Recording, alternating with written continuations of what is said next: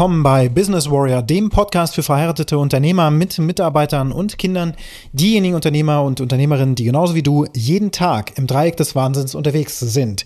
Das heutige Thema lautet, wir werden alle ersetzt durch KI. Warum? Wieso? Weshalb? Das erfährst du direkt nach dem Intro. Bis gleich.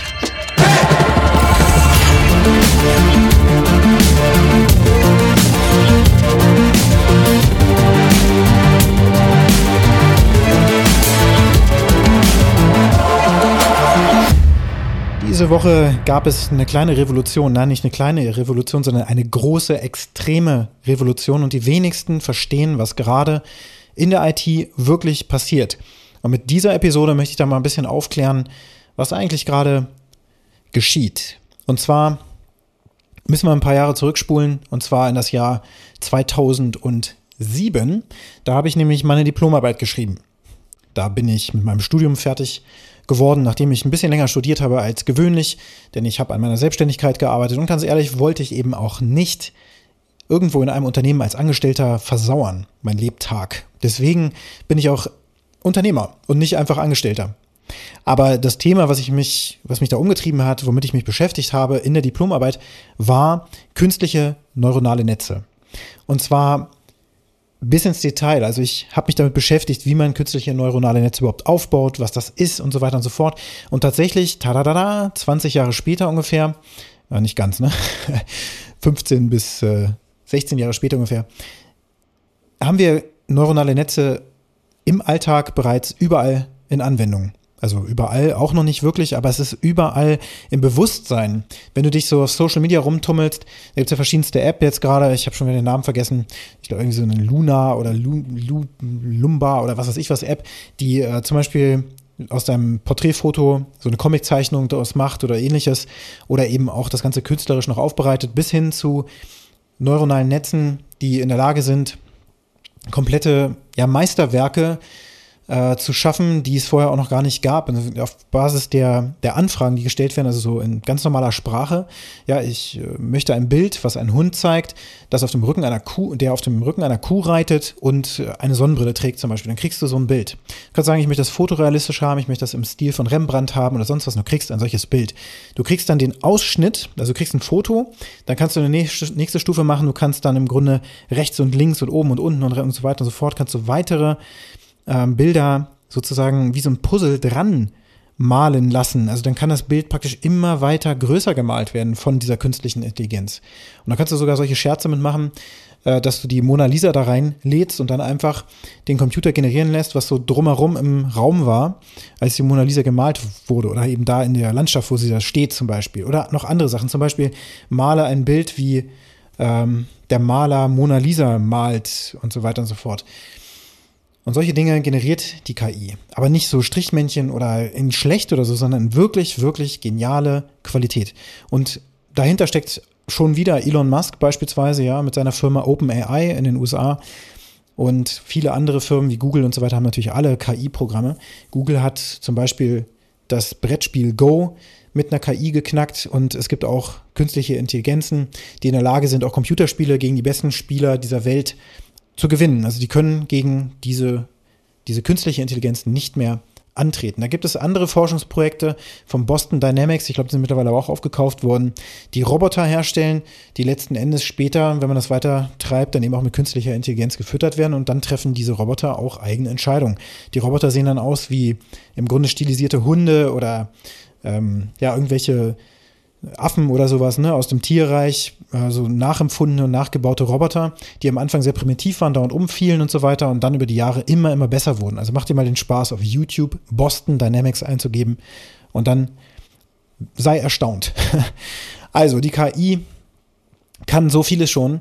Äh, die kann Dinge generieren, die es vorher nicht gab. Und die kann das so machen, dass man es schon fast nicht mehr, also zumindest nicht mit normalen Mitteln und auch schon gar nicht, wenn man sich da nicht tiefer reingräbt, dann kann man diese Dinge auch nicht mehr als Fake enttarnen, also dass das durch einen Computer einfach generiert wurde. Das sieht so aus, als wäre das ein, ein Bild, was Rembrandt mal gemalt hat und noch nie jemand entdeckt hat. Ja, das wurde auf dem Hinterhof gefunden und das ist es jetzt. Das heißt, du würdest ein Foto natürlich davon sehen, würdest nicht ein echtes äh, Ölgemälde oder sowas natürlich haben, aber ein Foto davon beispielsweise und dann wärst du da, ähm, ja, getäuscht. Und solche Dinge gehen aber auch, dass du eben die Köpfe anderer Menschen auf ja, andere Menschen letztlich draufschneidest. Ja, dann gibt es den digitalen Tom Cruise, dann gibt es alle möglichen Celebrities, die auf die Köpfe von verschiedensten anderen gesetzt werden, die sich dann vor die Kamera setzen und irgendeine Botschaft ähm, rauspusten und du weißt nicht mehr genau, ist das jetzt wirklich diese Person oder nicht. Es gibt künstliche neuronale Netze, die in der Lage sind, auf Basis der Musik von beispielsweise Eminem oder sonst was neue Songs zu generieren, die äh, auf YouTube auch zu finden sind. Da kannst du einfach sagen, Eminem, künstliche Intelligenz oder Artificial Intelligence auf Englisch. Und dann kriegst du einen Song, der sich anhört, als hätte Eminem diesen Song aufgenommen, äh, mit einem Text, der grundsätzlich irgendwo Sinn ergibt. Und man denkt sich so, okay, das war wahrscheinlich mal ein Outtake oder so.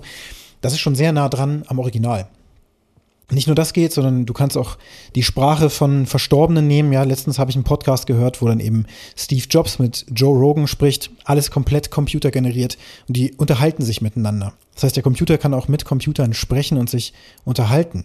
Und diese Woche ist nochmal was ganz Neues passiert. Aber bevor wir da reingehen, wie funktioniert das eigentlich? Der Computer muss aus allen möglichen Dingen lernen. Ähm, er muss also sehr viele Daten präsentiert bekommen und dann kann er Muster erkennen und auf Basis dieses Learnings dann kann er neue Dinge generieren, die so ähnlich sind wie das, was er gelernt hat. Und das geht, weil das Internet heutzutage gefüttert ist mit so viel Zeug, mit Videos, mit Fotos, mit Dokumenten, ja, Wikipedia allein oder dann aus meiner Branche, da gibt es eine Plattform, die heißt Stack Overflow, wo man eben Problemlösungen für Computer ähm, Probleme sozusagen findet, wenn man programmiert. Das ist eine, eine Standardplattform praktisch, wo viele ihre Lösungen auch finden, wenn sie mal nicht weiterkommen, was ja ganz normal ist. Dann fängt man an, eben diese Dinge zu googeln. Eine Fehlermeldung und dann landet man irgendwann auf dieser Seite. Und mit diesem Wissen, was auf der Plattform ist, kann man wiederum eine KI trainieren, die dann spezifisch nur dafür funktioniert. Also man kann noch nicht diese allgemeingültige KI haben, die praktisch dann nicht nur Bilder generieren kann, sondern auch noch singen kann, so aussieht wie Obama und ähm, meine Podcast-Episoden hier auch automatisch schon generiert und so weiter. Das geht noch nicht, aber man kann spezifische äh, KIs eben machen für genau einen spezifischen Anwendungsfall, nämlich in diesem Fall zum Beispiel Podcast-Episoden zu generieren. So, was jetzt passiert ist, OpenAI hat einen kostenlosen Testbetrieb von chat.openai.com. Da kannst du dich anmelden und da kannst du mit, diesem, mit dieser KI chatten. Dieser KI kannst du ganz normale Fragen stellen und das ist wirklich wurscht, was du da reingibst. Du kannst, äh, zum Beispiel habe ich mir gerade eine Digitalkamera geholt, eine Nikon, ähm, und dann kann ich da zum Beispiel sowas fragen wie, äh, welche Objektive gibt es für diese Nikon-Kamera, die keine Ahnung, eine bestimmte Brennweite haben und so weiter und so fort. Welche würdest du empfehlen? Dann kriege ich eine Empfehlung von drei Stück. Es wird mir noch erklärt, warum und so weiter und so fort. Es wird wirklich also nicht einfach nur ein Quatsch ausgespuckt. Nicht wie bei Google irre, irrelevantes Zeug zum Beispiel, wo man sich auch durchklicken muss und dann verschiedenste Sachen sehen muss, noch ein YouTube-Video und dies und jenes. Ich kriege das direkt aufbereitet.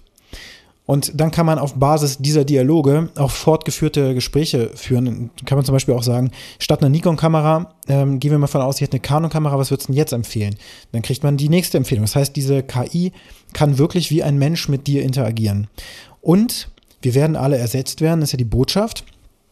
Wir, Softwareentwickler, also in meiner Branche, die werden ersetzt werden in dem Sinne, dass in Zukunft nicht mehr so programmiert werden wird, wie das heute der Fall ist, sondern in Zukunft sind Menschen, die sehr gute Anfragen stellen können, auf Englisch Prompts, also ähm, ja sozusagen Aufrufe an diese KI, ja, also Anfragen an die KI.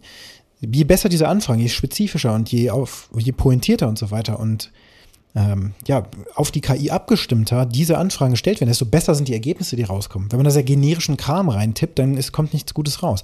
Das ist genauso wie früher, musste man ja auch erstmal lernen, wie Google funktioniert, damit man vernünftige Suchergebnisse bekommt. Stellt man die Begriffe ein bisschen um, sieht die Welt schon wieder anders aus und so weiter.